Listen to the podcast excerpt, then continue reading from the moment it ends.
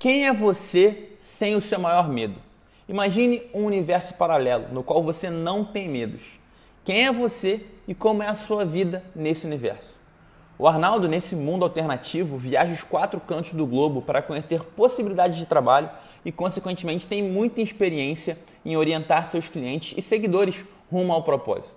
Nessa realidade, eu busco as mais diferentes experiências e venho aqui contar para vocês sobre aprendizados que tive. Porque eu não sou esse cara ainda.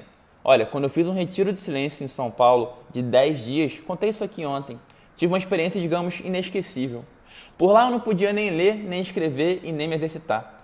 Os dias eram resumidos em 12 horas de meditação, descanso e duas refeições vegetarianas. Não sei se pela quantidade de meditação, pela ausência de exercícios, mas quando chegava no fim do dia, eu simplesmente não conseguia dormir.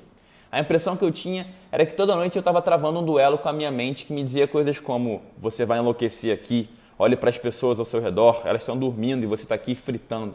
Na quarta noite insone, a impressão que eu tive foi que minha mente saiu da minha cabeça e se tornou um monstro no teto do quarto que gritava comigo.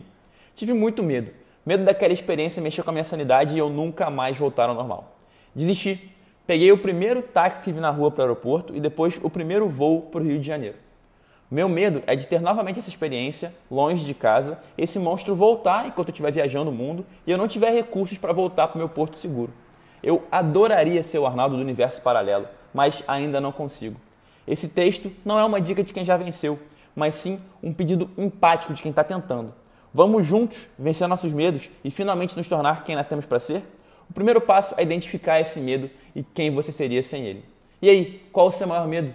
E quem é você e como é a sua vida em um universo paralelo no qual você não tem medos. Espero muito em breve que possamos nos encontrar nessa nova realidade, sem medos e com muito propósito. Hoje sempre, vivendo de propósito.